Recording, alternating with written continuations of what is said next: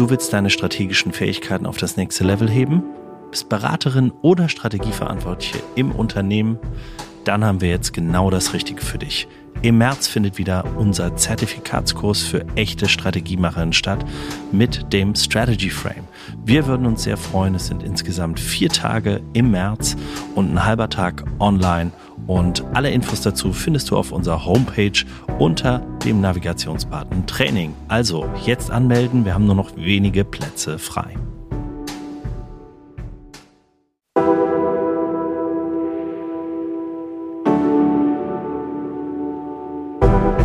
Herzlich willkommen bei Hoffnung ist keine Strategie, dem Podcast mit spannenden Strategiegeschichten von gestern, heute und morgen. Mein Name ist Christian Underwood und im Gespräch mit echten Strategiemacherinnen wollen wir den Mythos Strategie entzaubern und aufzeigen, wie ihr mit strategischer Arbeit in diesen volatilen Zeiten gewinnen könnt. Dafür begrüße ich heute in unserem Strategieinterview Rainer Koppitz, CEO und Co-Founder der Katec Group.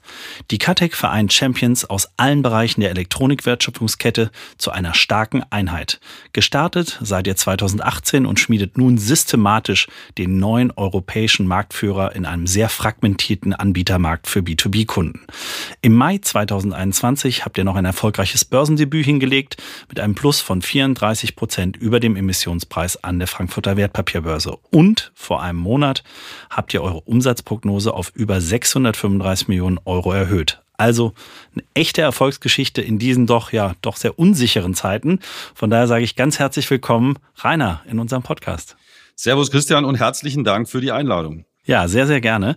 Äh, Rainer, ich stell dich nur mal ganz kurz vor. Äh, du sitzt in München, ich heute in Düsseldorf. Ähm, aber die Leute wollen ja auch mal wissen, äh, wo kommst du so her? Was ist ein bisschen dein Background? Und ich habe das ähm, im Vorgespräch haben wir das gehabt und aber auch alles, was ich über dich gefunden habe, würde ich sagen, du kennst dich wirklich im IT- und Tele Telekommunikationssektor aus, wie eigentlich kein zweiter und blickst auf wirklich eine langjährige internationale Branchenerfahrung zurück. Du warst 2013 Mitglied des deutschen Boards der Siemens IT Solutions Solutions und Services. 2005 hast du dann einen kleinen Abstecher gemacht, ein kleines Side-Projekt, wenn ich das nennen darf. Ähm, du, nämlich du bist unter die Thriller-Autoren gegangen und hast deinen Wirtschaftskrimi geschrieben, Machtrausch. Ähm, sehr, sehr spannendes Thema, finde ich sehr, sehr schön. Habe ich auch schon geordert. Ähm, und wir verlinken das natürlich in den Show Notes, das gehört dazu bevor du dann 2006 dann Group Managing Director der Unify geworden bist. Das ist früher Siemens Enterprise Communications gewesen und ab 2009 Chief Sales Officer und Managing Director der Athos. Dann hattest du zwei Interimmandate bei Dell und der BT Group, bevor du dann 2016 als CEO bei der B2X Care Solutions angetreten bist. Und seit rund vier Jahren bist du nun CEO an der Spitze der Kate Group, die du auch an die Spitze in eurer Kategorie führen möchtest. Und dann sind wir auch schon bei der ersten Frage des heutigen Tages, denn ihr tragt ja euer Claim, Rainer, äh, sagt ja Lead the Category und das ist, ja, ich würde mal sagen, auch eine sehr großspurige Positionierung, wenn du das erlaubst. ähm, und tragt ihr damit nicht eigentlich sogar schon eure Strategie im Unternehmensclaim? Und warum hat euch das denn vielleicht auch geholfen? Ja, ganz äh, herzlichen Dank, Christian, für die äh, für die Einleitung. Und ähm, ja, du hast äh, total recht. Als wir 2019 äh, Januar 2019 so richtig ähm, gestartet sind mit der äh, KT-Gruppe, ähm, da war das ähm, äh, nicht nur, also da war das fast schon Größenwahn, äh, dass wir uns den Claim äh, Lead, the, Lead the Category gegeben haben. Ähm, und das war in gewisser Weise auch Absicht, denn es war von mhm. Anfang an als äh, Nordstern äh, gedacht ähm, für alle unsere Mitarbeiter. Also wir wollten wirklich mit einem Big Bang in den Markt eintreten ähm, und jeden von unserem Anspruch ähm, äh, wissen lassen. Ähm, also insofern, das war also nicht ein, äh, war nicht ein Bug, sondern war ein mhm. Feature. Ähm, mhm. Und äh, wir haben uns das sehr, sehr gut überlegt zu einem Zeitpunkt, als wir, ich sage jetzt mal, noch klein und mickrig äh, und hässlich waren, nämlich als wir die Gründung der KTEC SE damals beschlossen haben. Ja, also mutiger Schritt, so in den Markt zu gehen, wenn man anfängt. Aber äh, ne, ich meine, den Anspruch zu formulieren, äh, lässt dann auch aufhorchen. Ähm, wo, vielleicht gibst du uns einfach mal so, ein, so, ein, so einen kleinen Einblick über euch, wo ihr jetzt heute genau mit eurem Unternehmen steht. Jetzt auch äh, nach Erhöhung der, der, der Umsatzprognose. Wir sind gestartet ähm, damals, um in Europa äh, einen der wirklichen Leader in dem Bereich ähm, Elektronik aufzubauen. Mhm. Ähm, wir, und das Ganze, das kam von der Beobachtung, dass wir gesagt haben, okay, äh, wir haben ähm, unglaublich spannende europäische Industrien, ähm, äh, Automotive, Maschinenbau, Robotik, Medizintechnik, unglaublich spannende ähm, Industrien und alle brauchen Elektronik. Elektronik ist das Herz in all diesen Geräten und Systemen. Und Elektronik, ähm, das ist ja Hardware und Software. Elektronik heißt, die, die Ermöglichung dessen, dass Geräte Informationen aufnehmen können mittels Sensorik aus der Umgebung, diese verarbeiten können, diese speichern können und dann mit anderen Geräten und Menschen kommunizieren können. Und all das macht die Elektronik möglich. Jetzt haben wir gesagt, die europäische Industrie braucht Partner im Elektronikbereich, die mit ihnen gemeinsam in der Entwicklungsphase diese elektronischen, ich sage jetzt mal Module, diese elektronischen Funktionalitäten entwickeln, später dann die ersten Prototypen machen, dann dafür sorgen, dass man die richtigen Komponenten am Weltmarkt bekommt, diese Elektronik fertigen und vielleicht sogar auch schon ganze Geräte ähm, übernimmt in der mhm, Fertigung. So. Mhm. Und ohne ohne wirklich gute, stabile Elektronikpartner ähm, in Europa ist die europäische Industrie aus den gerade genannten wirklich wichtigen Branchen angewiesen auf asiatische und auf amerikanische äh, Player, was zu einer sehr, sehr großen Abhängigkeit führen würde. Und ähm, die Idee war, diesen extrem fragmentierten Markt, den wir in Europa im Bereich Elektronik gesehen haben, und fragmentiert heißt, wir haben 2000, über 2000 Unternehmen in Europa gesehen, die meisten davon sehr, sehr klein, teilweise teilweise äh, unter 10 Millionen Euro Umsatz mit okay. vielleicht zwei bis drei Kunden, von denen man abhängig war, ähm, und dann Familiennachfolgeprobleme. Und wir haben gesagt, das können nicht die Partner sein für die großen deutschen Mittelständler, europäischen Konzerne zum Thema Elektronik.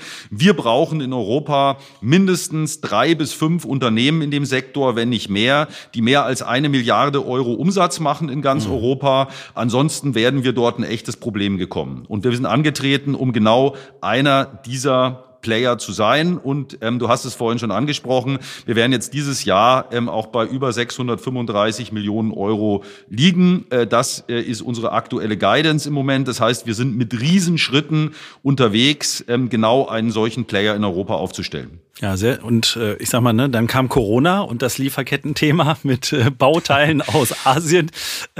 Ihr habt es ein bisschen vorausgesehen, aber ihr habt auch im Vorfeld einfach eine saubere Marktanalyse gemacht. Ne? Das ist das, was du, glaube ich, beschrieben hast, ne?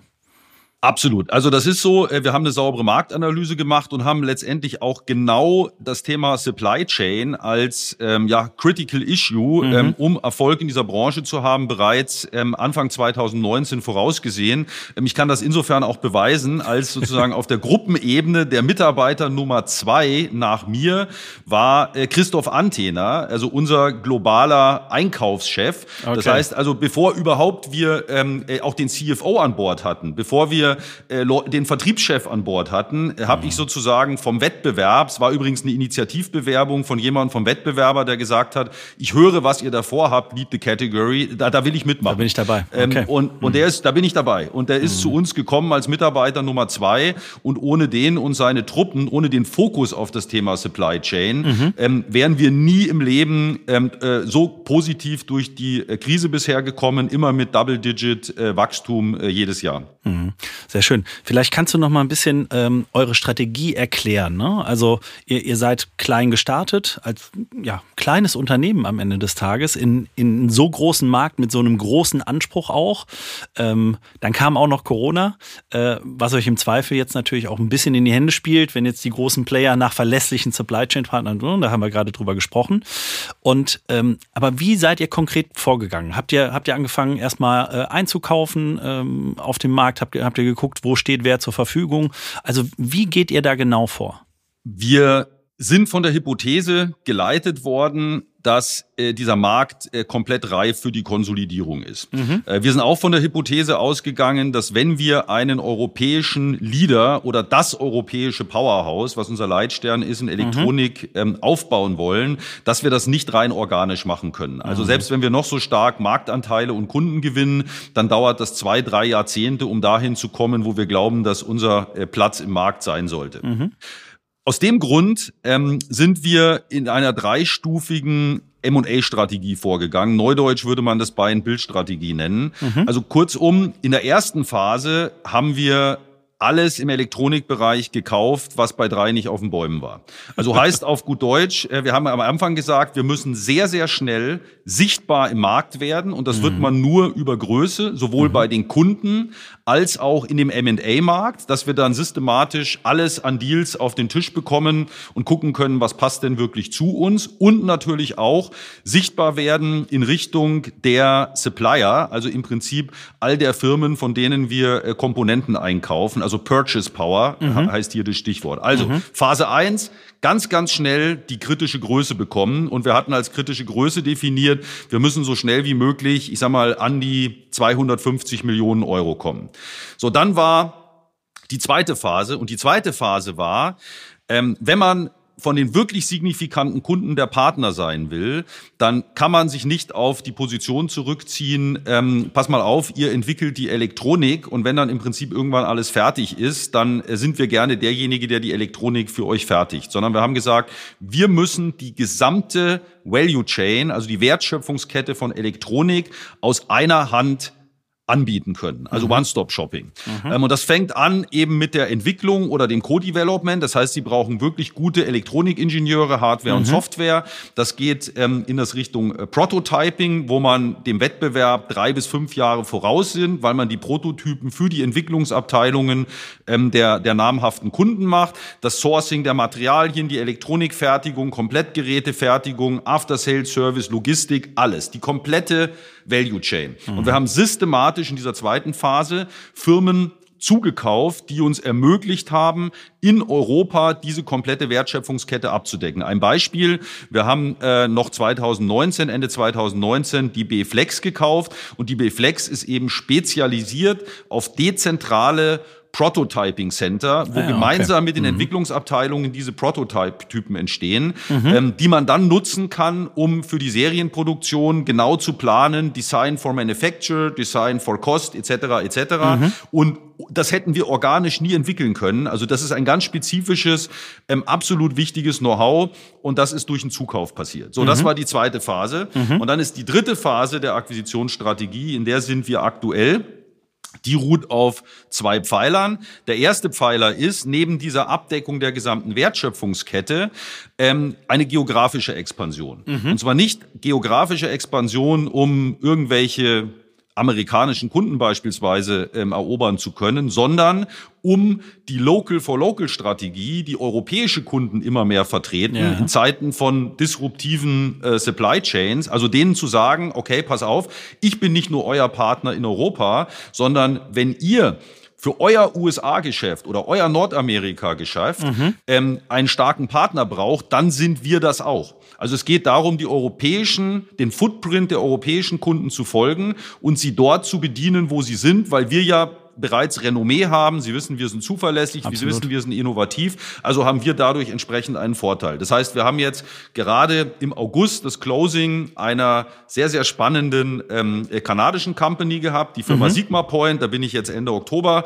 ähm, wieder, um mit denen zu diskutieren, was die nächsten Steps sind. Und diese Firma Sigma Point zum Beispiel, die ist auch bereits, ähm, die ist auch bereits Lieferant des Amerika-Geschäftes eines unserer fünf größten Kunden in Europa. Also genau Perfekt. sozusagen die Vollendung dieser Strategie. Mhm. Und ähm, da wird jetzt mehr folgen. Also in Asien inklusive China, genauso wie in Nordamerika, wo wir uns gerade sehr, sehr konkret weitere Targets anschauen. Das ist die eine Säule der dritten Phase yeah. ähm, der Akquisitionsstrategie. Und die zweite Säule ist ähm, das Thema strategisches Outsourcing. Wir haben jetzt eine solche Größe und eine solche Reputation im europäischen Markt, dass wir der natürliche Partner sind. Ähm, und wir haben natürlich auch dort bereits Referenzen für Industriekonzerne oder Mittelständler, die sagen, hoppla, ich mache immer noch Elektronik selber, äh, weil das mhm. einfach bei uns historisch so gewachsen ist. Das macht aber gar, gar keinen Sinn. Ich bin weder der Spezialist, noch beherrsche ich die Supply Chain. Das, mhm. das fliegt mir alles um die Ohren momentan in Zeiten knapper, ähm, Und es knapper ist viel Materialien. Zu teuer. Ja. Und es Und ist viel zu teuer, exakt. Ja. Ihr habt ja. Zugang ähm, äh, zu, den, zu den besten Quellen. Ihr könnt mhm. ganz anders verhandeln mit dem Einkaufsvolumen, was ihr habt. Ich übergebe euch das gesamte Thema Elektronik exklusiv ähm, für die nächsten Jahrzehnte. Und das wird dann, mhm. das ist dann nicht eine Kunden-Lieferanten-Beziehung, sondern mhm. eigentlich eine strategische Partnerschaft in dem Kernthema Elektronik. Und da haben wir in der Vergangenheit schon ein bisschen was gemacht. Das kurbeln wir gerade systematisch an mhm. und äh, sind gerade dabei, auch ähm, exklusiv einen weiteren solchen großen strategischen Outsourcing-Deal ähm, in einem sehr, sehr interessanten Branchenumfeld äh, zu verhandeln. Und da wird mal weiteres kommen. Das ist im Prinzip die ganz, ganz wesentliche Strategie ähm, im Bereich ähm, M&A. Und all das hat dazu geführt, dass ich würde sagen, wir kriegen in Europa jedes potenzielle Target, also jedes Mal, mhm. wenn irgendwelche Investorengruppen oder eine Familie ähm, äh, darüber nachdenkt zu verkaufen, äh, dann landet das bei uns auf dem Tisch. Das sind teilweise mhm. 10, 15 Firmen ähm, jede Woche, die bei uns auf okay. dem Tisch landen. Davon können mhm. Sie natürlich irgendwie sieben ja. bis acht nach, schon nach der Überschrift aussortieren.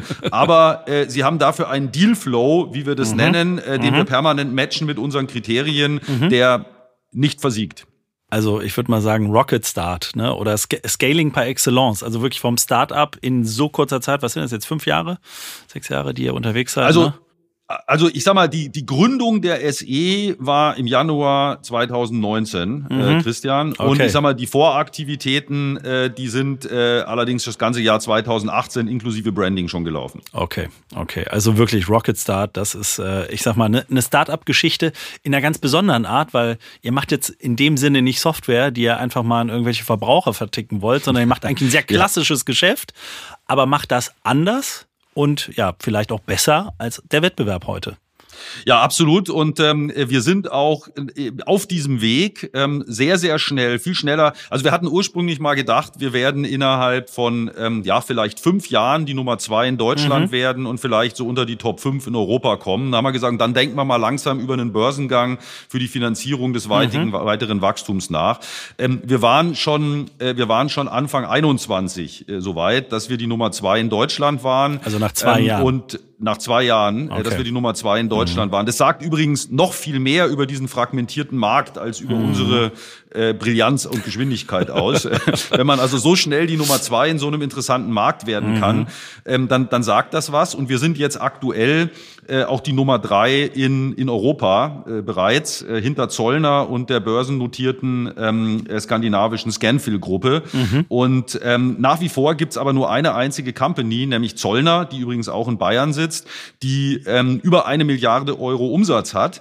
Und okay. äh, ich persönlich bin der festen Überzeugung, unser nächster Schritt wird sein, die ähm, Umsatzmilliarde äh, zu überschreiten. Und das mhm. wird nach meinem Dafürhalten aller spätestens ähm, 2025 äh, passieren. Ähm, da gucken mich mal alle ungläubig an und sagen, das, ähm, das kann ja eigentlich gar nicht sein. Sagt doch, rechne doch mal, wenn mhm. wir 23, 24, 25 jeweils um 10 Prozent organisch wachsen, äh, mhm. was wir mehr als bewiesen haben, dass es selbst in schwierigen Zeiten möglich ist und gleichzeitig noch die M&A-Strategie so fortsetzen, dass, sagen wir mal, Volumen on top von 150 Millionen oder mehr dazukommt, dann sind wir schon bei der Milliarde. Ich sage immer, das ist eigentlich nur noch durch ähm, ähm, Selbstmord zu verhindern, dass wir da hinkommen. Ja, und das, das wollen wir nicht hoffen. Also von daher wirklich eine, eine absolute ja, äh, äh, Erfolgsstrategie on Speed, wenn ich das sagen darf. Wie hält man denn jetzt aber, weil ihr kauft so viel zusammen, was hält denn diesen Laden dann zusammen? Also was schweißt denn, weil, ne, dann würde ich jetzt mal fragen nach einer Integrationsstrategie. Also was ist die Post-Merger-Strategie? Weil nur Lead the Category ist ja, ist ja schön, äh, aber sich dann da so ein neues Logo, neue Farben, neue Reporting-Linien, da mitzuspielen, was, was, macht, was macht das aus bei euch? Oder wie haltet ihr das zusammen? Ja, das ist die ganz große, äh, das ist die ganz große Frage tatsächlich, Christian. Ähm, wir sind von der Hypothese ausgegangen, dass wir funktionsfähige Firmen kaufen, die mhm. eine gute Geschäftsführung haben, die mhm. alle im Feuer stehen und ganz nah am Markt sind und schnelle Entscheidungen treffen können. Mhm. Und wir haben gesagt, na gut, wenn ich jetzt ähm, diese Firmen äh, zu einer Gruppe addiere, dann muss ich es schaffen, dass diese Dynamik ähm, aus den zugekauften Einheiten nicht verschwindet, mhm. sondern vielleicht sogar äh, zusätzlich weiter angefeuert wird. Mhm. Und dann muss ich etwas addieren, was die notwendigen Synergien schafft. Ähm, die Lösung war, ähm, äh, zu sagen, wir sind eine Schnellbootflotte. Das heißt mhm. also, wir haben ähm, starke Geschäftsführer in den einzelnen Entities, die mhm. auf ihre Kunden, auf ihre Märkte, auf ihre Geografien spezialisiert sind. Und wir haben dann eine ganz kleine äh, ich sage jetzt mal, Headquarters-Gruppe, die bei unter 20 Leuten liegt für dieses Volumen, okay. wo wir uns auf die Themen konzentrieren, die wirklich gruppenweit Vorteile generieren. Also mhm. nicht das, das ist mein Leitspruch immer. Wir sind ein Unkonzern. Das hat mal mhm. unser CFO erfunden, der Johannes Fuß. Ich, äh, es hat nach wie vor Gültigkeit. Wir sind ein Unkonzern. Das heißt, jeden Tag landen auf unserem Schreibtisch Ideen, was wir gruppenweit harmonisieren und standardisieren können. Zum Beispiel ein ERP-System. Da sage ich mhm. immer, wem nutzt es, wenn wir in Summe ein ERP-System haben, außer den Softwareanbietern, die diese Einführung machen und Absolut. dabei reich werden und uns, uns legt es warm, lahm. Ja, Oder ähm, warum nicht mhm. ein Ausbildungsprogramm? Sage ich, mhm. bringt uns überhaupt gar nichts, außer dass mhm. wir jetzt viele, viele interne Workshops haben und uns nicht mehr um das Eigentliche kümmern, nämlich die richtigen Auszubildenden zu gewinnen und hinterher ähm, erstklassig auszubilden. Also, mhm. wir fokussieren uns auf Synergien im Bereich Einkauf, mhm. im Bereich Finanzen, im Bereich Operations, im Bereich Sales. Und da gibt es jeweils eine Person, die das gruppenweit orchestriert. Die operativen Mannschaften, mit denen diese Gruppenfunktionen arbeiten, die sitzen aber lokal in den Schnellbooten. Das sind nicht mhm. irgendwelche Stabsfunktionen. Also die Einkaufsleute, die sitzen in den einzelnen Schnellbooten mhm. und werden gesteuert auf Basis von einer äh, Realtime Business Intelligence Software von dem Christoph Antener, diesem Mitarbeiter Nummer zwei, den ich ja. vorhin schon mal ähm, erwähnt habe, der genau mhm. weiß, wo sind die Bedarfe, wo ähm, äh, gibt es Knappheiten, wo muss ich mhm. reinspringen, wo machen wir das nächste Benchmark um die Lieferanten nochmal nach unten zu verhandeln. Das ist im Prinzip, ähm, das ist im Prinzip die Logik hinter dem Ganzen. Und das funktioniert sehr, sehr gut. Heißt aber auch, Christian, dass in dem Moment, wo ein neues Gruppenmitglied an Bord kommt, wie jetzt mhm. als letztes die Kanadier, dass einen Tag nach Closing ist der erste PMI, also Post-Merger Integration Workshop, mhm. wo wir alle wesentlichen Themen durchgehen. Wie wird euer ERP-System so eingeführt, dass wir monatlich ähm, eure Abschlüsse äh, und eure Zahlen in genau der Logik haben, wie wir sie im Konzern brauchen. Wie brauchen, ja. flöhen mhm. wir eure Lieferanten durch, mhm. ähm, jetzt ab Tag eins, um alle erstmal, es gibt ja viele Überschneidungen bei Lieferanten, auf Klar. dieselben Konditionen zu bringen, wie wir sie bei Katek haben. Mhm. Und das Gleiche passiert im Bereich Sales, wo wir ein weltweites CRM-System nutzen, mhm. Salesforce.com, wo wir immer die Pipeline im Griff haben. Und genau das Gleiche passiert in den anderen gerade genannten Bereichen. Ich finde das sehr beeindruckend. Ihr geht sozusagen neue Wege und macht Dinge, die andere eigentlich immer sagen, muss man machen. Ne? Ich glaube, das, ja. also ihr stellt sozusagen immer den Status quo in Frage und, und geht das, ne, das, das Thema One ERP, äh, ich, ich weiß nicht, wie viele Konzerne ich auch schon begleiten durfte bei diesem Thema, die dann in 100 Millionen ja. Euro Projekten äh, versinken, äh, sozusagen. Genau. Und, und wenn es dann irgendwann noch aufs operative Geschäft geht, dann freuen sich alle wahnsinnig. Und am Ende wissen wir auch, wirklich funktionieren tut's im seltensten Fall. Ne? Das, das ist der Punkt. Aber das ist ja eine, Mindset, das ist ja eine Mindset-Frage am Ende. Ja, das ist eine Mindset-Frage Mindset der Führung, Christian, das ist eine Mindset-Frage der Führung und äh, da, da sprichst du jetzt ein ganz wichtiges Thema an, denn also meine, ich habe ja, du hast ja vorhin so ein bisschen meine Vita erzählt. Mhm. Ich habe ja lange Jahre für wirklich große Konzerne in Managementfunktionen gearbeitet, ja. äh, Siemens, Dell, wie sie alle heißen, British mhm. Telecom. Und ich habe halt auch sozusagen als CEO ganz kleiner Firmen gearbeitet, wie die, mhm. wie die Enphone äh, AG, wie ähm, äh, die B2X, äh, die du genannt hast. Mhm. Ähm, das heißt also, ich habe die Vor- und Nachteile von großen Konzernen genauso kennengelernt wie von kleinen. Und mich hatte, mich hatte ein, ein großer ähm, äh, Venture Capital Firma hat mich mal gefragt und hat gesagt, Rainer, ähm, sind jetzt eigentlich die großen oder die kleinen Unternehmen schneller? Und dann habe ich gesagt, ähm, ehrlich gesagt, keiner von beiden. Und das ist mhm. genau das Problem. Mhm. Warum? Die großen Unternehmen brauchen wahnsinnig lange, um Entscheidungen zu treffen. Wenn sie sie aber getroffen haben, dann drehen sich die, die die Entscheidung getroffen haben, um und stellen fest, ich habe unendliche Ressourcen, die das jetzt umsetzen. Mhm. Bei den Start-ups und den kleinen Unternehmen ist genau umgekehrt. Da gibt's zwar sehr, sehr schnell eine Entscheidung, aber mhm. wenn man dann denjenigen sucht, der es umsetzt, dann sieht man, der ist schon in zig anderen Projekten irgendwie verplant. Absolut. So. Und, und, und was mich getrieben hat von Anfang an war, ein richtig großes Unternehmen, einen Marktführer zu kreieren, mhm. der aber die Vorteile beider Unternehmen vereint und die Nachteile im Prinzip beider Unternehmensformen oder Größen ähm, weitestgehend sozusagen versucht zu beherrschen mhm. ähm, oder sogar zu negieren. Und das ist eigentlich das große spannende Experiment, was wir gerade in der äh, Katec, äh, in der Katec-Gruppe ähm, hier übernehmen und äh, toi toi toi, äh, bisher funktioniert das ziemlich gut. Äh, kann ich mir vorstellen. Macht auch, glaube ich, äh, viel Spaß äh, und man merkt dir ja auch den Enthusiasmus an. Wenn das so vorangeht, ne, dann, ja. dann, dann gibt das nochmal einen extra Push. Und ich glaube, dann auch Teil einer solchen Erfolgsgeschichte zu sein, ne? für ein, ich sage jetzt mal, ein lokales Management von mir aus morgen auch in Kanada und an so einer Erfolgsgeschichte mitarbeiten zu können, aber trotzdem Freiraum zu haben, selber eigenständig zu handeln, ne? in der P&L-Verantwortung vielleicht. Ähm, das macht einen Unterschied, ne? Das macht den Unterschied und dafür brauchst du aber auch die richtigen Leute. Also mhm. wir brauchen ja, wir brauchen ja zum Beispiel weder auf der Geschäftsführungsebene der mhm. einzelnen Einheiten, der schnell, also sagen wir mal, die Schnellbootkapitäne mhm. dürfen keine Schnellbootkapitäne sein, die sagen, naja, das ist mein Schnellboot äh, und eigentlich arbeite ich mit den anderen Schnellbooten nicht zusammen und schon mhm. gar nicht mit dem äh, äh Flottillenkommandoboot, mhm. sondern ich fahre mein Ding und fahre in die Richtung, was ich ding und ansonsten schaue ich, dass ich irgendwie die Leute mir vom Leibe halte. Mhm. So jemand ähm, der hat keinen Erfolg bei uns und mhm. würde sehr, sehr schnell aussortiert werden. Mhm. Das Gleiche gilt aber auch für die Leute, die bei uns in der Gruppe eine Rolle spielen. Also wir mhm. brauchen hier, wir brauchen hier äh, sozusagen nicht die äh, Scottish Highlander, die sagen, äh, also ich sag jetzt, wo es lang geht ähm, mhm. und der ganze Rest interessiert mich im Prinzip nicht, sondern wir brauchen Leute, die sagen wir mal, durch ihre, durch ihre Brillanz, durch ihre, durch ihr, durch ihre, ähm, sagen wir mal, Sachlichkeit überzeugen mhm. und durch ihre Persönlichkeit mhm. überzeugen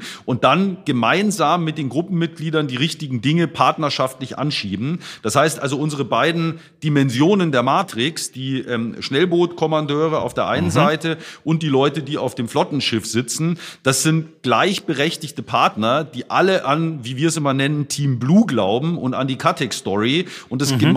Hinbekommen würden. Da geht es nicht darum, äh, wer jetzt hier irgendwie das meiste Testosteron hat ähm, oder sich durchsetzt gegenüber mhm. den anderen. Solche Leute ähm, sortieren sich selber sehr, sehr schnell ähm, aus und bisher ist es uns eigentlich gelungen, das sehr, sehr gering zu halten. Mhm. Also würde ich sagen, ne, äh, morgen gibt's ganz viele Bewerbungen, nachdem der Podcast raus ist. Äh, gerne. Weil, weil da, weil da glaube ich, viele mit an Bord kommen würden, denn wenn wir in, in die großen Konzerne schauen, die wollen alle, ne? Die wollen Entrepreneurship in den einzelnen Einheiten, die geben die P&L-Verantwortung gerne wieder zurück, bauen wieder ein paar Divisionen auf, aber sind dann häufig trotzdem in ihrer ja, zentralen äh, Steuerungswut äh, oder Kontrollwahn, je nachdem wie man es nennt, dann auch ein bisschen gefangen. Aber äh, das heißt, äh, ihr müsst dabei ja auch, also ihr arbeitet sehr stark im Team. Das ist ein sehr, sehr starker Teamgedanke, wo auch immer wieder neue Player hinzukommen. Hast du da, hast du da einen Tipp? Was, äh, was ist da das Erfolgsgeheimnis eigentlich? Wie, oder wie arbeitet ihr daran? In Workshops? Äh, habt ihr da ein Führungsmodell? Was, was ist da so dein, dein Leitmotiv? Also das ähm, Leitmotiv ist zunächst mal, dass wir, ähm, dass jeder alle Informationen haben muss. Und das fängt mhm. damit an, dass wir ein verhältnismäßig großes äh, Senior Management Team haben, mhm. das jeden Montag um 17 Uhr, das ist übrigens auch bewusst keine Videokonferenz, sondern ist äh, bewusst eine Audiokonferenz, weil okay. einfach die Erwartungshaltung ist, egal ob jemand gerade äh, im, im, im Auto sitzt äh, oder gerade nochmal um die Ecke geht, ähm, um irgendwie die äh, Würstel fürs Abendessen zu holen, dass der sich einwählt, ja, unkompliziert mhm. einwählt, ähm, wo dann ich auf der einen Seite erzähle, wo wir stehen bei wichtigen M&A-Projekten, ähm, mhm. also alles ganz offen geteilt, wo es Personalveränderungen gibt etc. Und wir dann in der Regel je nachdem, äh, wo wir im Monat stehen, entweder einmal durch die Gruppenmitglieder durchgehen, wo jeder dann ähm, kurz mal darlegt, wie der bisherige Monat gelaufen ist. Oder mhm. wenn es keine News gibt, dann ist ein sehr beliebtes Format bei uns für die Montagscalls das Thema ähm, äh, Hit and Shit of the Week, wo also im Prinzip okay. jeder ganz offen mit den anderen teilt, was mhm. ist der größte Mist, der passiert ist die letzte Woche oder den ich vielleicht auch selber verbockt habe mhm. und was ist der größte ähm, Erfolg und das Positivste die letzte Woche. Und dann geht's durch diese völlig unterschiedlichen Einheiten einmal durch. Der ganze Call dauert immer maximal eine Stunde, also 17 bis 18 Uhr äh, jeden Montag. Äh, heute ist wieder einer. Mhm. Das hält schon mal insofern alle zusammen, weil man auf jeder, jede Woche schon mal einmal mindestens in Kontakt ist, ist und ja. von allen alles Wichtige hört. So. Und dann, was leider jetzt in der ganzen ähm, Corona-Zeit und der, der Hektik äh, viel zu kurz gekommen ist, ist ähm, dann natürlich das persönliche Treffen. Mhm. Das findet sehr mhm. stark bilateral ähm, statt, aber wir machen regelmäßig Workshops ähm, auf der ähm, Senior Management Team Ebene und mhm. auch unten drunter natürlich, dass die Einkaufsteams sich treffen, dass die Sales Teams sich treffen, die Marketing Teams sich treffen, also ein mhm. Stück weit ähm, kaskadieren. Und das ist ein mhm. Thema, was wir gerade auch nochmal jetzt in neuer Zusammensetzung, weil wir so viele mehr geworden sind, jetzt mhm. nochmal neu, ähm, ich sage jetzt mal, ähm, anschieben müssen, ähm, weil es mhm. natürlich extra Zeit ist, die jeder extra ähm, äh, investieren muss, aber einfach unglaublich wichtig ist für das gleiche Verständnis und den Gruppenzusammenhalt. Also dieses Team Blue Gefühl, was wir auch versuchen über Social Media zu transportieren und was, mhm. wo auch unsere Leute einfach dahinter stehen. Dieses Team Blue Gefühl muss auch jetzt in der Größe, die ich gerade beschrieben habe, äh, in Richtung auf die eine Milliarde unbedingt beibehalten werden, weil das ist das, was auch unsere Kunden spüren und was am Ende des Tages den Unterschied macht. Mhm. Sehr schön. Und ich habe ein Beispiel, denn so sind wir zusammengekommen. Der Klaus hat uns hier zusammengebracht. Äh, mit Klaus habe ich zusammen den MBA gemacht. Und äh, also für mich ist Klaus Team Blue definitiv. Und äh, von ja. daher ein, ein, sehr, sehr schönes Beispiel. Also von daher nochmal äh, an dich, Klaus. Äh, vielen, vielen Dank, dass das hier heute geklappt hat. Ähm, jetzt habt ihr schon so viel erreicht und ihr habt auch sehr hohe Ziele und es macht merklich Spaß, wenn ich das sagen darf. Aber was würdest du, wenn du jetzt, ist so eine klassische Frage, die ich gerne immer in unseren Explorationsinterviews stelle, wenn wir bei Kunden unterwegs sind. Ähm, du hast drei Wünsche frei. Was würdest du anders machen? Ähm, erstens, äh, leider eine Erfahrung, die ich schon so häufig gemacht habe in meinem Berufsleben und das was, was man immer macht. Also ich habe noch nie, ich habe noch nie bereut, einen ähm, Person, Personal-Change äh, gemacht zu haben im Management. Mhm. Ich habe aber immer wieder bereut, äh, ihn nicht schnell genug gemacht zu haben. Mhm. Ähm, und das ist jetzt auch der Fall und ist ehrlich gesagt noch viel mehr der Fall, weil man einfach in der Anfangsphase von so einem kleinen Unternehmen hat man viele Leute, die genau zu diesem kleinen Unternehmen und in der Struktur passen, wo aber einfach irgendwann, sage jetzt mal, die Schuhe zu groß werden, wenn das mhm. Unternehmen so schnell wächst. Mhm. Das heißt, ähm, das ist aber korrigiert. Bin grad, ich, ich wünschte, ich hätte einiges früher gemacht. Wir sind aber gerade dabei, jetzt in diesem Jahr noch bis Ende 22 einige personelle Changes durchzuführen, um mhm. gewappnet zu sein für die eine für die. Zukunft. Also mhm. da, für die für die Zukunft, absolut. Das ist das eine mhm. Thema. Das zweite Thema ist, ähm, wie jedes Unternehmen in unserer Branche leiden wir extrem unter dem Thema äh, Materialknappheit und mhm. die ganzen Kollateralschäden, ähm, die es dadurch gibt. Und ich selber wünschte, ich hätte im Herbst letzten Jahres Unkenrufe ich sage jetzt mal, ähm, äh, mehr Glauben geschenkt, die gesagt haben, äh, dass das nicht nach ein, zwei Quartalen vorbeigeht, äh, mhm. sondern dass das äh, vier, vielleicht sechs Quartale dauern wird. Mhm. Ähm, das heißt, wir haben äh, viel zu spät reagiert, ähm, die, das, steig, das, das steigende Thema Lagerbestand mhm. ähm, so rigoros anzugreifen, wie wir es gemacht hätten, wenn wir gewusst hätten, dass es so lange dauert. Die Folge mhm. ist, dass wir genauso doof dastehen, wie momentan alle in der Branche, dass nämlich mhm. also sehr, sehr viel von unseren flüssigen Mitteln in Lagerbeständen steckt. Das ist Klar. im Moment, das ist nicht kritisch deshalb, ja. weil auch die Auftragsbestände sehr, sehr hoch sind. Mhm. Aber es bindet flüssige Mittel, Absolut. die ich eigentlich auch bräuchte für meine M&A-Strategie. Also mhm. da, da hätte ich gerne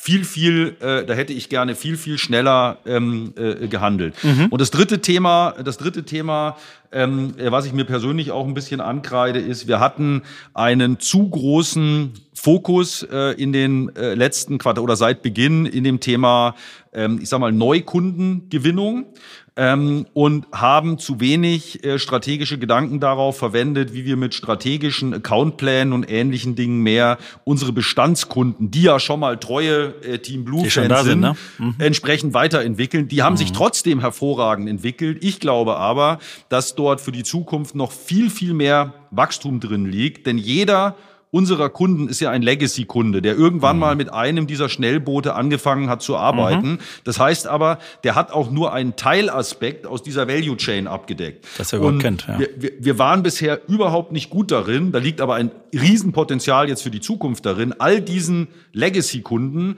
auch die ganzen anderen Elemente, die wir mittlerweile abdecken, geografisch mhm. und von der Value Chain anzubieten. Und da haben wir beträchtlichen ähm, Nachholbedarf noch. Sehr schön. Also eine echt gute, äh, prall gefüllte Wunschliste an der Stelle. Und äh, ja, wir sind, äh, wir sind am Ende äh, unseres Podcasts, Rainer. Vielen, vielen Dank für diese ja wirklich äh, grandiosen Einblicke. Ich glaube, dass, äh, das wird viele unserer Hörer wirklich, wirklich freuen und du bekommst mit Sicherheit die ein oder andere Mail, wo sich da jemand mal was abschauen will. Ich glaube, ihr seid da wirklich ein Role Model und seid da unterwegs. Und um daraus nochmal vielleicht auch Nutzen für die Hörer zu ziehen, haben wir am Schluss ja immer zum Abschluss einen kleinen Ratschlag, den wir, den wir von von unseren Gästen äh, gerne haben wollen. Und ja, was würdest du denn, ich nenne das jetzt mal Gründern vielleicht auch raten, die wirklich hoch hinaus wollen? Äh, wirklich groß denken. Wirklich groß denken. Mhm. Wenn wir nicht als kleiner hässlicher Zwerg uns damals übrigens gegen das Anraten äh, einer Marketingagentur den Claim gegeben hätten und das Negativbeispiel war dann immer Mercedes im Sinne ja. von äh, das, Best, das Beste äh, oder nichts. Mhm. Ähm, äh, so nach dem Motto, wenn man scheitert, dann ist die Fallhöhe viel größer. Ähm, ich glaube aber, dass es ähm, gerade auch in Zeiten, als wir noch klein und hässlich waren, als Polarstern, als Nordstern der ganzen Organisation gedient hat und auch den Kunden transportiert hat, was eigentlich unser Anspruch ist und sie uns auch daran gemessen haben, äh, mhm. äh, was uns natürlich auch wieder geholfen hat zu verbessern. Mhm. Also wirklich groß denken, wo kann ich denn in fünf Jahren stehen und alles darauf ausrichten und nicht klein, klein, immer nur äh, drei Wochen vorwärts denken. Wer klein, klein denkt, äh, wird am Ende des Tages auch klein, klein bleiben. Und den Mut haben wir heute gespürt. Von daher, Rainer, vielen, vielen herzlichen Dank für das Gespräch und für alle Hörer. Wenn euch dieser Podcast gefallen hat, ihr könnt uns gerne bewerten bei Apple, ihr könnt gerne bei Spotify uns abonnieren. Und ich sage nochmal, Rainer, vielen, vielen Dank und weiterhin viel Erfolg auf eurem Weg zum Lead the Category, zum Marktführer in Europa. Herzlichen Dank. Herzlichen Dank, Christian. Hat Spaß gemacht und ich freue mich, wenn du mir die Bewerbung weiterleitest. Ja, sehr gerne. Ciao. Ciao.